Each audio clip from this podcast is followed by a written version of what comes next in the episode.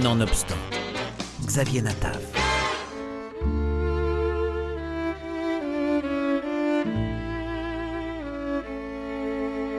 Écrit par Camille de Toledo avec le dessin brillant d'Alexander Pavlenko, Le fantôme d'Odessa rejoue un moment tragique de la vie de l'écrivain Isaac Babel, incarcéré à la prison de Loubianka. Interrogé et torturé pendant huit mois avant d'être secrètement exécuté sur l'ordre de Staline, l'auteur des contes d'Odessa écrit à sa fille Nathalie, réfugiée en France avec sa mère. Les auteurs d'Herzl, une histoire européenne, nous embarquent cette fois-ci avec leur roman graphique dans la Russie de Staline et livrent leur vision des huit derniers mois d'Isaac Babel.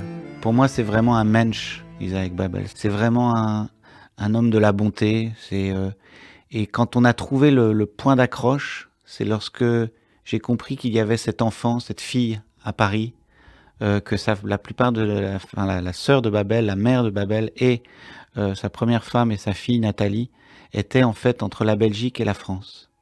Et tout d'un coup, j'ai vu se dessiner ce, lien entre la Russie babélienne, qui est une, Russie, juive, aussi une Russie, une Russie euh, du, justement. Euh, enfin, moi, je, considère Babel comme un écrivain russe, mais qui écrit le yiddish. On sent la couleur qu'il donne à la langue russe est, une couleur est une couleur qui vient aussi de cette de cette connaissance du yiddish. Et donc, il y a eu cette voilà ce lien très fort. Et, c'est quelque chose qui m'émeut moi cette question de la transmission. Qu'est-ce qu'on transmet aux enfants? Et quand j'ai commencé à apercevoir cette, cette ligne qui joignait le Babel en train de mourir dans les geôles de Staline à Moscou et sa fille à Paris. Et quand j'ai commencé à me dire, tiens, ça y est, je, peux écrire la lettre d'un père à sa fille, là j'ai senti qu'il y avait quelque chose comme un, témoignage impossible et possible que l'on pouvait euh, transmettre. Je m'appelle Isaac Babel. Je suis un écrivain d'Odessa. De quoi suis-je coupable? Si je suis coupable, c'est uniquement de mon silence. La Russie de Staline, une Russie qui, en 1939, a perdu ses idéaux de la révolution. Elle dénonce, elle n'aime pas les artistes, les écrivains qui osent. Et Isaac Babel est un écrivain qui ose. Il vient d'être arrêté.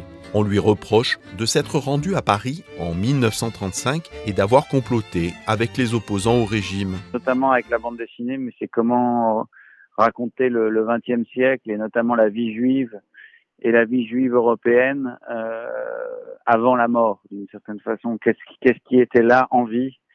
Euh, quelle était, de quoi était faite cette présence juive, euh, qu'est-ce, à quoi elle aspirait, euh, voilà. Et donc, euh, on tournait autour avec le dessinateur de la révolution russe, de la, du rôle de, du rôle de la, de la, de la vie juive européenne dans la, les, idées, dans la, diffusion des idées révolutionnaires.